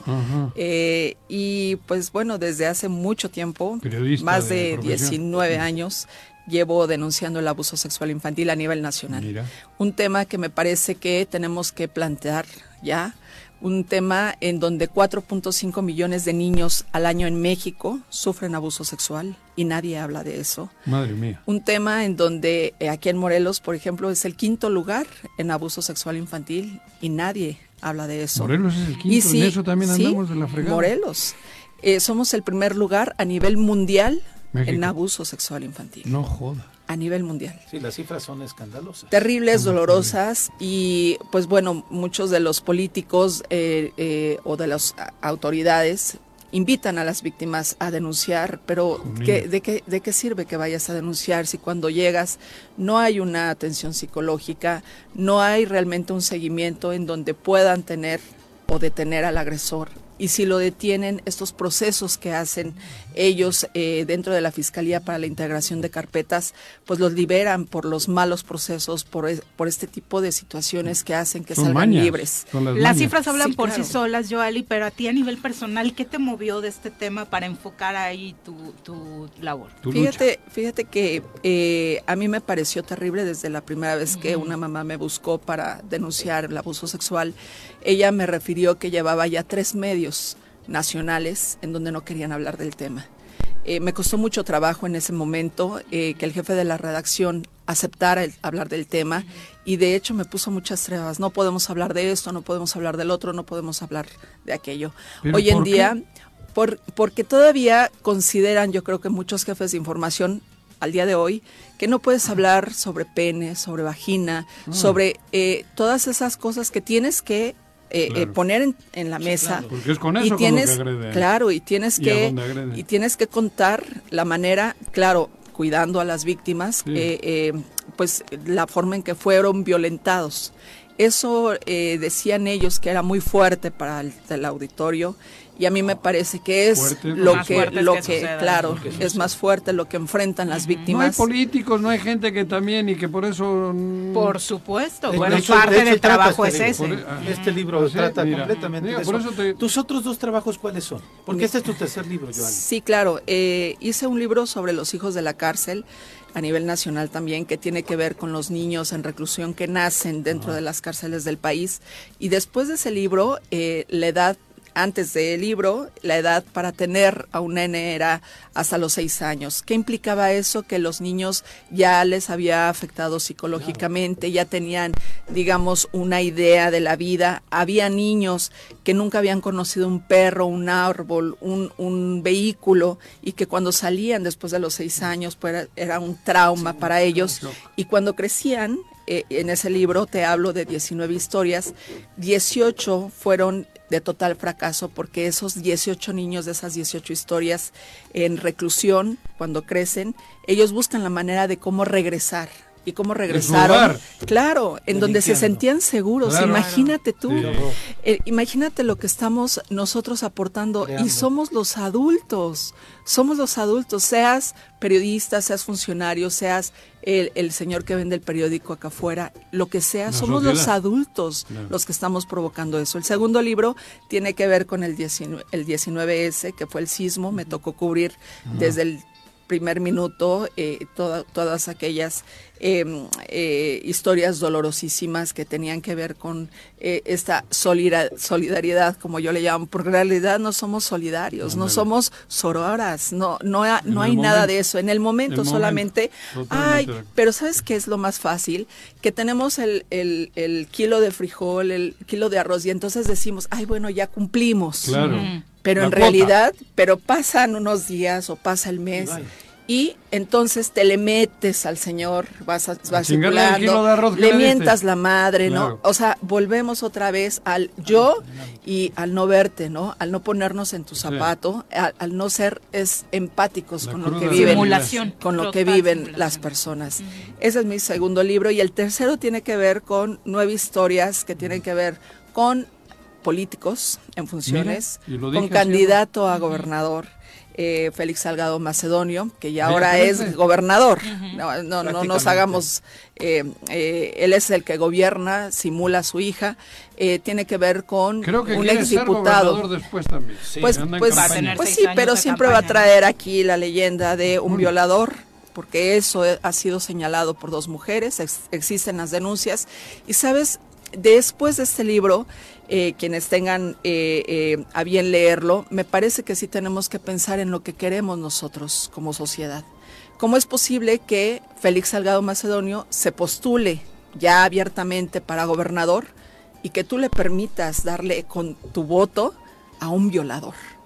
Eso es inaceptable, no es problema de Félix, es problema De de, la lo- sociedad. de la sociedad, es, será problema de los guerrerenses, eh, los que digan, ah, pues no importa, ¿no? Nos importa, Claro. porque nosotros tenemos que pensar que hay dos víctimas que no han tenido justicia y así las que tú quieras. Violar desde el poder se llama el libro. Eh, nueve historias, obviamente la de Félix Salgado es la que más llama la atención por la trascendencia que tuvo. ¿Qué otros eh, relatos? es- Fíjate la que narrativa del me Te van a acusar de que utilizas este, ese nombre para vender libros. No, pues que me acusen de lo que quieran. Pero es que no- eh, Félix no es el central, ¿eh? Hay, hay Bueno, otros- pero es bueno, el, caso- el que es el gancho, El gancho. publicitario. Te para digo lo que ¿no? supongo que van a decir. A mí me podrán acusar de que quiero vender libros, pero yo no les dije, a ver, vénganse No, no, no. para acá y ustedes van a estar en el libro, ¿no? Yo creo que con- como adultos tomaron, hay momentos en que tomas decisiones en la vida eh, y ellos tomaron su decisión de hacer mal las cosas. ¿Cómo? Violentando. Eh, aquí está el tema de Cuauhtémoc Gutiérrez de la Torre, que está en- es el eh, de- El líder de la Ciudad de México. Eh, está el caso de un ex magistrado, fíjate, de sus que abusa sexualmente De de, sus sus, dos niñas de 3 y de 4 años. ¿Sabes qué les hacía? Antes de entrar a la ¿De sus escuela? Sí. Sí. antes de, de entrar a la escuela le tocaba a él cuidarlas y eh, tenía camioneta de lujo, pues al final magistrado, y eh, le decía al chofer, bájate a la, a la menor, él pasaba a la, a, la mayor de cinco años en la parte de atrás, bajarle la pantaleta, a meterle el dedo hasta que él tenía ya su satisfacción, No y luego subirle la pantaleta y arréglate, mija, porque vas a entrar a la escuela. Con grabaciones, las niñas han declarado una y otra y otra y otra vez a todas las autoridades y él quiere regresar a ser magistrado. Porque la Fiscalía de Injusticia, como yo le he llamado en la Ciudad de México, le Habría otorgó el no el el ejercicio, no ejercicio de acción penal. Pero eh, yo creo que, imagínate cuántos, cuántos habrían es- sin dedos y sin pene. No, no, claro. Eh, terrible, ¿no? Terrible. Eh, eh, lo malo es que podríamos identificarlos por el dedo, más no porque le falta el pene. A mí me parece que mientras no hayan sanciones efectivas, porque la ley existe, pero mientras no hayan sanciones efectivas, no solamente para los poderosos, sino también para aquellos eh, eh, eh, comunes y corrientes, Sí. digamos, me parece que vamos a seguir teniendo este problema y el día de mañana ese 4.5 millones de niñas y de niños abusados sexualmente van a ser los siguientes es violadores. Son los Son más niños siguientes y niñas abusadas que habitantes tiene el País Vasco. terrible. No me jodas. Hablas del caso del diputado de Morena que se estaba Ah, religiendo, Sí, que sí. se trae un menor de edad a la Ciudad de México con la Sí. promesa de trabajar. Ah. Yo hice partir de público. ahí- ¿De dónde? El de Puebla. Yo- a partir de ahí yo hice y a partir de público. ahí salen más ¿Tú, tú casos. lo hiciste Yo público? fui, yo Ujú. fui, yo soy la, la periodista quien haga, quien hace público el audio Ah, mira. que lo compromete cuando él está diciendo, señora, le doy 200 mil Ah, ya, pesos, ya, ya, ya. yo voy a Puebla o, o la veo aquí en el hotel y todos vimos cómo el diputado en la mañana ya había dado una conferencia de prensa a las 12 del día mientras el adolescente estaba en la fiscalía tratando Tratando de de que le levantaran la denuncia. Ya lo habían liberado, ya por el fuero. Es decir, ¿por qué tanta impunidad? ¿Por qué lo dejaron ir? Sí, es diputado, pero estaba siendo acusado por un menor. Aquí ocurrió de algo similar. haberlo. ¿eh? Bueno, Ima- no de un menor, pero... Bueno, imagínate diputado. que aquí en Morelos, aquí en. Morelos hay un caso de un maestro de taekwondo que fue claro, acusado por niñas y adolescentes. También. Lleva 11 años el caso. Y se le fugó. y el profesor seguramente dando clases en otra escuela de taekwondo y seguramente repitiendo lo que hizo aquí en Claro. Morelos. Entonces, a mí me parece también importante que mientras no le quitemos esta bandita a, a estas fotografías que las fiscalías luego también comparten a los medios, ¿cómo los vas a reconocer? Bueno, pues entonces salgamos todos con bandita, ¿no? Para que digamos, ah, ahí va fulano, ahí va sutano, ahí va perengano. Pues Claro. nunca los vamos a reconocer.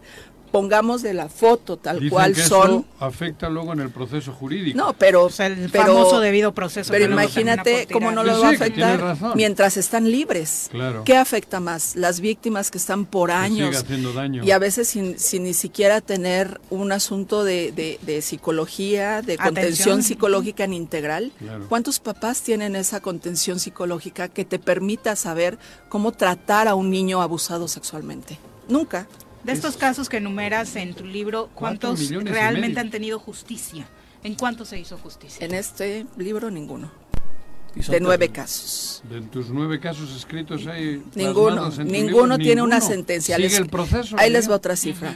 El- De solo cada- solo el, el- en el caso del Cendi, el conserje sí está en prisión, pero, pero todavía no hay todavía sentencia. no hay sentencia. De cada Que es mil, terrible, como lo narra, bueno, como lo narra la niña, Sí, la sí. madre, de lo que le hacían en este Cendi Sí. de la Ciudad de México, que dependía de una delegación, es verdaderamente... Criminal. No, te deja, Juanjo, pocas veces he tenido yo una reacción así de, de- de encabronamiento, de frustración. Es, es verdaderamente Pero. Soy- cuatro millones y medio de casos, Sí. cabrón. soy, soy la reportera que hizo ca- eh, público el caso de Matatena Montessori, donde el ex, el ex esposo, el, el esposo de la dueña de un Montessori, abusaba de los niños con y a través del juego zapatito blanco, zapatito azul, al que le tocara de esos niños, abusaba de él. Eh, y, y bueno, de cada, por ejemplo, 4.5 millones de niños al año en México son abusados. De esos 4.5, de mil denuncias de abuso sexual, solamente 100 vaya- van a llegar a un juzgado y solamente una va a Joder. tener una sentencia. Imagínate qué mal. De por sí Está es fértil el campo de- para que... Claro, de por sí es complicado demostrar un abuso sexual o una violación. No se diga una mujer. Si tú vas al Ministerio Público y dices, me violó, es muy difícil. Va a decir, ¿cómo iba vestida? Señora, ¿así llegó? ¿A qué hora estaba con él? ¿Fue sola? ¿Por qué fue con él? ¿Por qué se quedó? Todas esas vertientes que hacen que no te crean.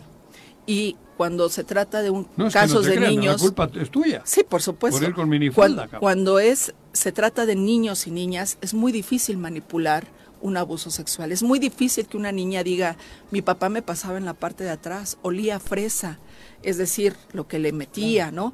Olía a fresa, eh, eh, me metía el dedo aquí en mi colita. Es decir, ellos lo, lo narran una y otra vez como pasó. Es muy difícil que O sea, tú puedas arma en una historia, ¿no? manipularlo porque entonces ante el MP va a decir, mi, ah, es que mi mamá me dijo, sí, mi mamá me dijo, y ahí te, pues, literal, te, te, te dicen los niños, mi mamá me dijo, mi abuela, lo que sea, Sí, no. No, no, no podemos partir del hecho de no creerles a las víctimas, que eso es otra cosa. A mí me parece que este libro tiene que ser conciencia, reflexión, sobre todo para la sociedad. Te va, lo vas a leer, te vas a indignar, pero ¿y qué vas a hacer en las Claro. próximas votaciones? Va a venir alguien a darte dinero y vas a decir, ah, pues, ¿y, ¿No ¿y anduviste qué? el sábado por aquí? Supimos, El supimos, supimos de esa vergüenza que ni siquiera sabes cuál, qué es lo más eh, eh, duro. Debe de ser lo más duro para un político que tenga que pagar para que voten por él. Que sea tan mediocre, tan pequeño, tan estúpido, como no, para no formar eh, esas, esas fuerzas, digamos, para que tengan esa confianza los ciudadanos y decir, yo voto por ti porque te creo, creo en lo que estás haciendo, creo en tu trabajo. Tienes que sacar dinero para decir, ah, bueno, pues, pues sí, voy a aportar por él. Qué, qué, qué pobre y qué mediocre debe de ser aquel que suelta la lana. A la par de todo este trabajo que estás realizando tan importante, Joali, eh, decíamos, no has descuidado otros asuntos que afectan a Morelos, como este que tuvo también trascendencia nacional gracias a denuncias como la tuya a través de eh, los diferentes espacios en los que participas, las terribles condiciones en las que el Hospital Parra se encontraba. Sí, bueno, aquí, aquí está eh, eh, quien, me, quien me mandó una fotografía indignante, Marco Vallejo me, me mandó una fotografía indignante a mi, a mi WhatsApp y a partir de ahí, digamos, se dio es, es esta parte de yo eh, acceder, no conocí el hospital, pero me pareció terrible, ¿sabes? Digo, claro, fue de una manera tramposa lo que hice porque me presenté diciendo me- presenté diciendo que yo era eh, eh, una una este mm, eh, no no eh, eh, iba yo a nivel nacional eh, escudriñando qué era lo que hacían en el, dentro del hospital y eh, la gente me, tre- me creyó los trabajadores me creían. Yo le decía oiga esta es su área, sí, lavandería, sí, ¿cuántas lavadoras no funcionan? No, pues es, yo claro, los cuidé a todos, eh, ellos me referían las condiciones en las que estaban y Tan entré desde, desde el patio trasero hasta el último piso. ¿Y en qué subiste al último piso? Por las Por escaleras. No, por las escaleras, claro. Pero fíjate que me subí en el elevador, eh, el único que funcionaba, el único que funcionaba, pero donde subían de todo, ¿no? Eh, personas ya sin vida, eh, eh, cosas eh, de laboratorios, o sea, terrible. Y las autoridades, ¿sabes? En lugar de asumirlo, yo siempre he dicho, bueno, ¿por qué cuando tienen un golpe tan mediático a nivel nacional, por qué no dicen, bueno, a ver, vamos a hacer una conferencia de prensa, señores, sí, Tienen razón. Sí. La cagué. Sí, la verdad es que nos hemos jodido todos estos años la lana, la verdad es que no les hemos invertido. No, ¿sabes qué? Siempre hacen hacen su conferencia de prensa. No, miren, de tres sirve uno, ¿eh? Claro, o sea, claro. no nos hacen un favor, no le hacen un favor al- al- a, a los pacientes. Al final de cuentas, ellos están requiriendo de sus servicios, pero no lo enfrentan, ¿sabes? Y tampoco, Pero tampoco el, ¿qué tal el lado? gobernador? Pero ¿qué tal el gobernador? O sea, yo hubiera sido Cuauhtémoc, me planto en el hospital y digo, de aquí no me muevo hasta que no vengan a reparar los elevadores. ¿Tú crees que con esto no van a poder? Claro que lo hace. Y claro que Cuauhtémoc dice, a ver señora, ¿cómo la han atendido? Ah, están dando en frascos de Gerber la leche de los bebés, en, en frascos de café y de, y de, y de Gerber. Ahorita mismo me van a traer de esos frascos, no me importa dónde los consigan. Ahorita para este hospital y después hacen la conferencia de prensa Pero y tú dice, dices si sido No, tú claro. en lugar Sí, de Cuauhtémoc. hubiera ido. Pero sí lo llevaron una semana después a dar una vuelta No, no, por los no. pasillos que estaban limpios, no, no. eh, para tomarse fotos. como con los- gobernador sí, claro. tienes como, yo, Carmona, yo creo que ya Sí, como sí, para limpiar. pero ya como político Ay, no, claro. Yo, ya como político tú puedes hacer y deshacer también de esas dos formas. Tú llegas ahorita al hospital, así sin avisarle a nadie, ni siquiera al director, yo gobernador voy a ir, a ver, ¿qué pasó con esta situación? Cuando tienes Y interés. ahí, ahí lo resuelves. Claro. Esto. Tiene partido el esto lo sábado en. Zacatepec, por si te interesa. No, no, muchas gracias. No lo veía ni como cuando jugaba en la América. Eso. Oye, Nunca. Joali, ¿dónde encontramos tu libro? Cuéntanos, ¿vamos a tener presentación en Morelos? ¿Dónde va a ser? Híjole, en Morelos ¿No? me Todavía encantaría. no. Hacerla. Hay que me organizarla. encantaría, me encantaría, aunque todavía no, no tengo los detalles. Eh, en la Ciudad de México será el 11 de agosto. eh, y me lo va a presentar Ciro Gómez Leiva y. Elisa Lanís. A Ciro Gómez Leiva lo invité justamente porque con él se detona el caso de Saúl Huerta. Si hubiera sido también alguien eh, que no hubiera querido eh, dar esos eh, ese audio a, a su a su noticiero, hubiera sido también muy Muy difícil, difícil. que Saúl Huerta ahorita estuviera en la cárcel. Claro. Sin embargo, esa fue la, la- lo que le reconozco a Ciro, el que me haya abierto la puerta para decir, viene el audio y tronémoslo. Eh, por esa razón eh, yo lo invito a Elisa, a quien respeto mucho, eh, y, y ellas, ellos dos me van a presentar el libro el jueves 11 de agosto en ¿Dónde? Porrúa, Chapultepec, Ah.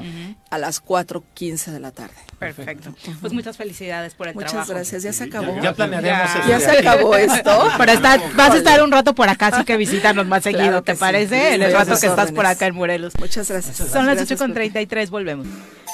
8 con 34 de la mañana, qué mala onda, dice el grupo de montañismo Cuernavaca. Muy buena la entrevista espiritista que tuvieron con el PRD. No están muertos, sí existe. No fue espiritista, ni con la Ouija, ni nada. Eso fue real. Yo vi una conexión entre Pepe y él bastante, ¿no? Bastante, Espiritual, sí, bastante. ¿No? A punto de tomarle la mano. Sí, no sé, algo había ahí, cabrón. Vamos a hablar de deporte. Ya nos acompaña en cabina Gerardo Olvera, director general del Instituto del Deporte de Cuernavaca. Bienvenido. Muy buenos días, Gerardo. ¿Qué onda, Gerardo? Y también don Narciso González, director promocional dentro del instituto. Bienvenido, muy buenos días. Muy buenos días. Buenos días. Como siempre con invitaciones importantes para nuestro auditorio, hoy hay una carrera que suena muy interesante. ¿Hoy? Donde decíamos, no, hoy la invitación es para Ah. una carrera muy interesante que decíamos puede participar Juan José. ¿Ah, por sí? ahí, ¿no? Sí, desde luego es una. ver Gracias por el espacio, un saludo a, a la audiencia. Es este próximo domingo, 7 de agosto, en el Parque Tlaltenango. Mm. Eh, la primera carrera de triciclos. Es la primera en su género. Hijo de tu madre. Este, Te, te lo decoramos, Juanji. será un gran evento, niños 3, 4, 5 y 6 años. Y queremos resaltarlo Ah, para porque niños. es mi primer medalla. Entregaremos presentes a los pequeños, los papás están entusiasmados, es un evento gratuito Triciclo. en triciclo. Ujú. Puede ser el No triciclo patineta. o el carrito montable, Ujú. que yo le doy Ah. tipo picapiedra. Ah, que vas haciendo Ah, que vas pedaleando. Sí, sí, sí. y en conjunto con... Como Alfredo Adame, haciéndole de bicicleta. Sí, nos hemos dado a la tarea de innovar. Ya hace 15 días estuvimos por aquí para llevar a cabo nuestra carrera de ¿Cómo les Camina? Corre y Trota, fue un éxito, Pepe. Eh, muchísima gente se sumó, tuvimos 270 personas. Wow. eh, animalitos. Con sus este, mascotas, con sus recuerden que esa fue la mascotas. Y carrera. algo muy importante, Viri, ese día acudieron eh, perritos, hay que decirlo, discapacitados. ¿En Sí, una perrita, un perrito invidente y, y ver niños, niñas, jóvenes, abuelos, abuelas caminar en Cuernavaca a esa hora, un gran éxito. Terminamos en las letras de Cuernavaca. Pero bueno, regresando a nuestro evento. eh, Pero es parte de lo que se está haciendo para retomar Sí, nuestros sí. espacios, recuperarlos, quitárselos a la delincuencia y volverlos nuestros de nueva cuenta. desde ¿no? lo que la gente sienta que es, y qué mejor escenario que el primer cuadro de Cuernavaca. Es muy importante, se dieron buenos premios este, para los perritos también. Y, y el, y este domingo pues será una fiesta. Queremos hacer eh, ya protección civil municipal, hizo una revisión del espacio, ya tenemos el Hablando visto de eso, bueno. cambiaron de director. de- No hay nuevo nombramiento. ¿Sí? ¿No? ¿Sí? ¿Dónde? ¿En Cuernavaca? ¿De qué? De protección civil entra este... Ah, bueno, todavía no lo nombran. No Todavía hay lo nombramiento nombran oficial. oficialmente, Ah, bueno, exactamente. Pero va a entrar este, ¿no? que estuvo antes? Frankie. Frankie. Franklin. Sí. Perdón. Exacto. Y en conjunto con, con una regidora, la regidora Paz Hernández, estamos haciendo este evento. Nosotros somos gente queremos participar con todas las personas. Le llamó la atención a, a la regidora y la regidora está mm, participando. ¿Qué regidora has dicho? Paz Hernández. Paz Hernández y conjunto con ella, con su equipo de trabajo, vamos a llevar a cabo este evento. Y el, el trayecto serán alrededor de 220 metros más o menos. ¿Dentro? Sí, en el Parque Tlaltenango, ya lo vamos a tener bien delimitado. Eh, tipo parque en Chapultepec, en la Ciudad de México, recordarán cuando hace muchísimos años iban, y todavía sigue estando ese lugar, vas con tu triciclo y con tu bici, queremos acondicionar el espacio así, de tal manera que sea un espacio ante todo Va a seguro, ser un circuito. un circuito pequeño, este, 3, 4, 5, 6 años. eh, ya tenemos la participación de la Cruz Roja, Delegación Morelos, a quien agradecemos su participación para darle seguridad a ese evento. Va a ir Protección Civil. Por si chocan, porque luego esos niños con Sí. los carritos, la Son verdad es que son peligrosos. Pel- está bien para eso. Y también lleven al de tránsito, para Sí, que aprendan para que desde ahí. es Es- para que aprendan desde ahí, porque no de luego infracciones, hay pedo con esa empresa que Sí. no no, no tenemos que registrar a los peques. Sí, este, tienen que registrar a sus niños. eh, estamos eh, de toda la semana, desde la semana anterior, registrando a los niños en las instalaciones del Instituto del Deporte, en el Parque Tlaltenango, eh, de 8 de la mañana a 3 de la tarde, o lo pueden hacer por teléfono al 568-5424. Están registrando a todos los niños en dos categorías que se va a participar, como ya lo decía Gerardo, 3, 4 y 5 y 6 años. Esas son las dos categorías en las que van a poder O sea, participar. dos competencias de, de- de diferentes por edades. Eh, así es, No cuatro, solo dos. Solo Tienen dos. dos edades para competir. para cada categoría. La ¿Qué categoría... premios les vas a dar o qué? Bueno, los premios digo, nos los están sí. entregando. Vamos a entregar unos juegos didácticos que, que ya tenemos ahí para los primeros lugares. Pero aquí realmente la competencia, vamos a decirlo así, competencia más que nada es la convivencia, porque vamos a buscar eso, que convivan. Es una convivencia familiar. cosas. Todos luego, van a ser ganadores. Todos van a ser ganadores, todos van a recibir premios y pues bueno, más que nada es eso, buscamos que, que haya esa, esa unión familiar y que todos los niños vengan ¿Tienen a sacar esa de manejo? energía que traen. De Hemos preferencia. considerado Te hace esa el 50% situación. ahora, cabrón. Y sobre todo, solo autos verificados, ¿no? Pasen con Víctor Mercado. Se, se nos estaba pasando ese detalle. Y un detalle muy importante, Viri y Juanjo, Pepe. Eh, nos han preguntado, ¿y van a ir todos en conjunto? No, vamos a hacer tantos hits eliminatorios tipo atletismo o Ah. natación como sean necesarios. Cinco primero, terminan, es muy rápido, no más de 3, 4 minutos, se saca el ganador y ya va el otro hit. Y así tantos hits hasta sacar el hit final. Perfecto. Para, es. porque si no sería un congestionamiento Sí, y lo no, que no, no queremos sería- es inculcarle a esos niños, a nuestros pequeños de Cuernavaca. ese- Niños y niñas. y niñas, desde No, luego, no, perdón, sí. las niñas es muy importante, eh, esa, esa convivencia entre ellos con el triciclo. Pues ahí está, y además en medio de estas vacaciones de verano, los papás y mamás buscan muchísimas actividades para distraerlos, pues esta es una muy buena. Vayan, Excelente. regístrense y que participen con mucha emoción. ¿Tienen que Muchísimas ir? gracias. No, ¿Por teléfono no se pueden registrar? Sí, al, Por internet. al 688-5424 es el teléfono de, de nuestras oficinas, ahí los atendemos, los registramos y quien guste y no pueda registrarse, el domingo los esperamos, puertas abiertas y Que lleguen y tempranito, adelante, ¿no? que lleguen temprano. ¿Robles va a ser el jefe de tránsito? Sí, el comandante Robles va a ser el que va a estar dirigiendo ahí a los tránsitos con el director Tencle, por si hay una infracción que hacer. Muchas gracias. Para que Gracias. Viri, Pepe, Gracias, gracias, a ustedes por invitación. Son las 8 con 41, volvemos. 8 con 43 de la mañana, gracias por continuar con nosotros. Seguimos en el ámbito deportivo y ahora nos da muchísimo gusto recibir en cabina a Jimena Figueroa Cruz, nadadora olímpica de aguas profundas. Bienvenida, ¿cómo te va? Muy buenos días. Hola, bien, gracias. Es muy joven. Paisana, ¿verdad? ¿De Temisco? Sí. Muy bien, mucho ¿En Temisco talento. nadabas, Nadamos cabrón? En el- perfecto. En el Apatlaco son nuestras clases. Bienvenida. Hola, Jimena. Decía yo que eres muy joven, Jimena.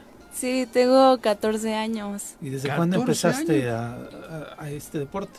Eh, Empecé a los 6 años a nadar y a los 10 el alto rendimiento. Pero ¿y cómo te dio por esto de aguas Profundas. ¿Cómo le llaman? Aguas abiertas. Aguas Abiertas. abiertas. Pues como yo nado natación eh, y soy como de fondo, se llama de largas distancias, Ajá. ¿Ah, eh, mi entrenador nos dijo que si queríamos ir a una competencia de aguas abiertas y pues... mar. O sea, tú mar. estabas en clases de natación desde chiquita. Ajá. Y cuando empecé con el alto rendimiento, pues me ha ido bien y mi entrenador nos metió a aguas abiertas en el mar Ujú. y pues... ¿Eso a qué edad? eh, a los 13 años. Recién.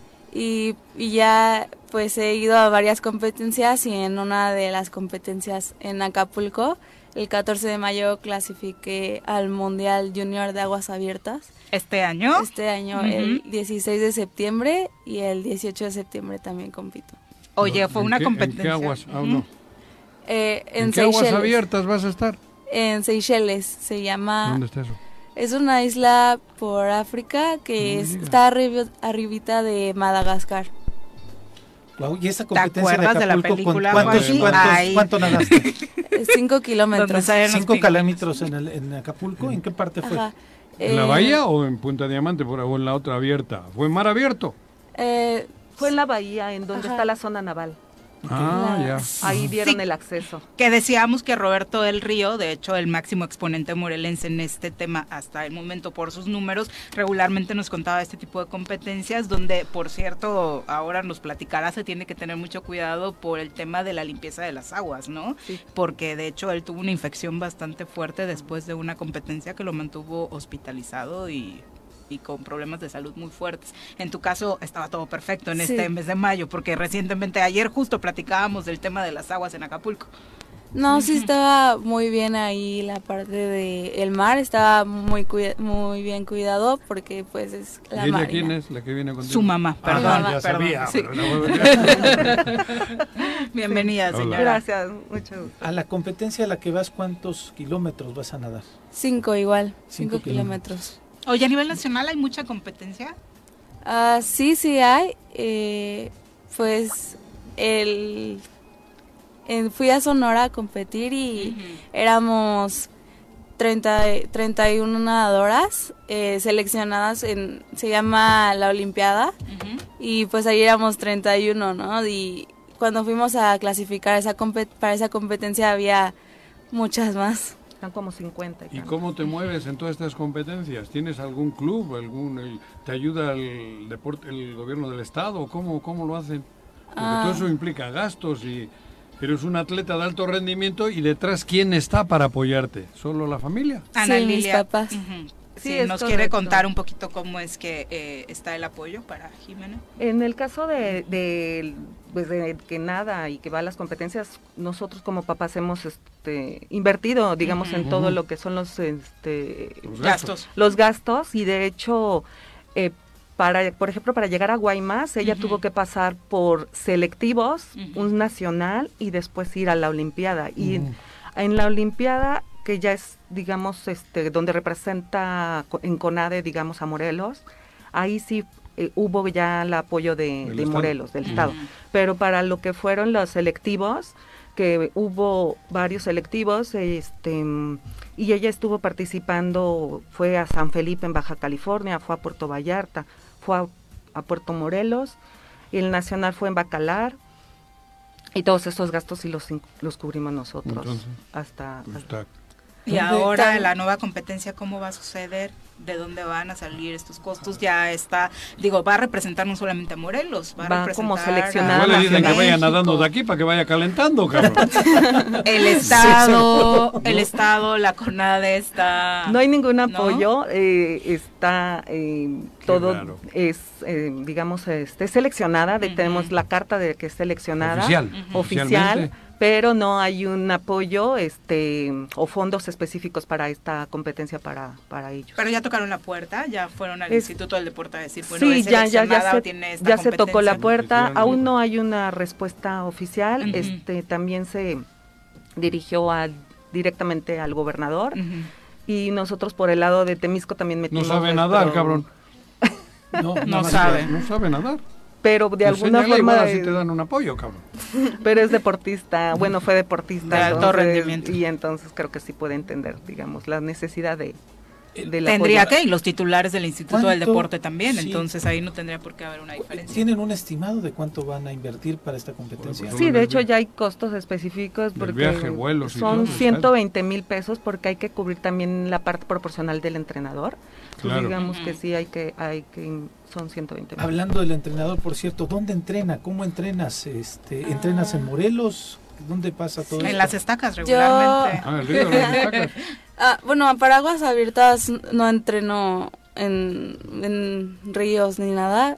Eh, entreno pues en mi alberca que se llama J Nadadores. Eh, Acuajitos está por Santa María. Y pues de hecho también mis compañeros de ahí mismo también clasificaron a... ¿Cuántos Al van a ir a, a esa isla? eh, somos seis los ¿Seis que de. Morelos? ¿Seis morelenses? Sí. Ah, caray. Sí, de hecho fue histórico. Un eh, récord. Exactamente, nunca se había visto. y No, es que de todos- verdad, hasta hace unos años que platicábamos con Roberto era el único, ¿no? Sí. Representante de Morelos en las competencias nacionales. son de tu edad? Ujú.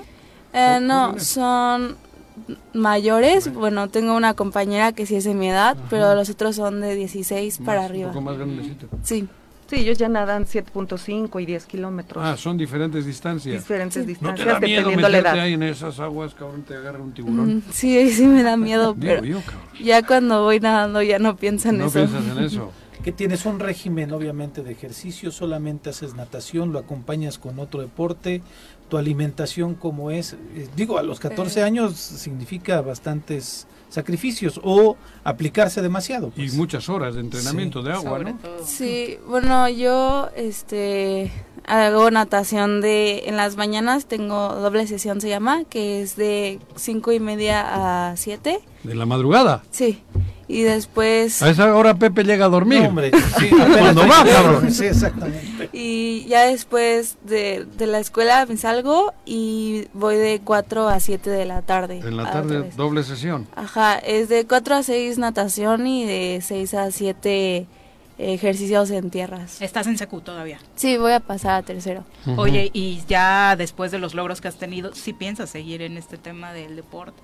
La Sí. Ujú. Sí, está padre y pues como he tenido varias oportunidades. ¿Cuál es tu meta?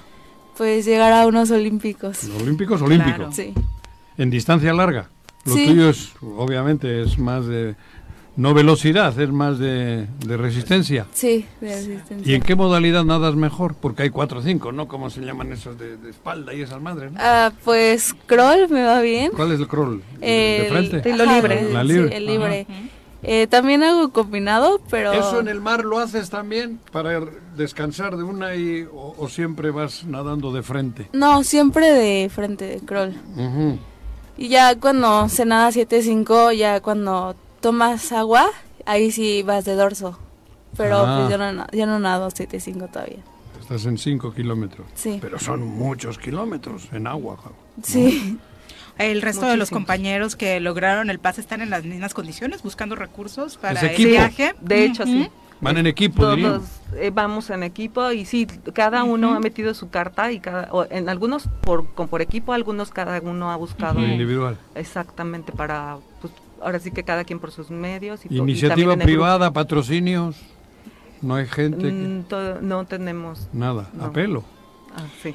¿Cuál bien, sería el llamado que le haces a quienes nos están escuchando que como autoridades, Jimena, les compete pues apoyarte a ti y a tus compañeros para representarnos? Porque no es un capricho, no es un gusto personal, Joder. es una representación oficial para los morelenses y para los mexicanos. Pues que nos apoyen con lo que sea. eh, pues la verdad a todos nuestros No digas con lo que sea porque te van a regalar Sí, un no, con- flotador o algo, ¿eh?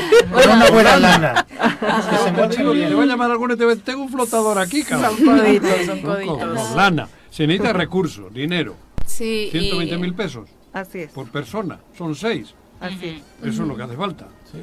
¿No?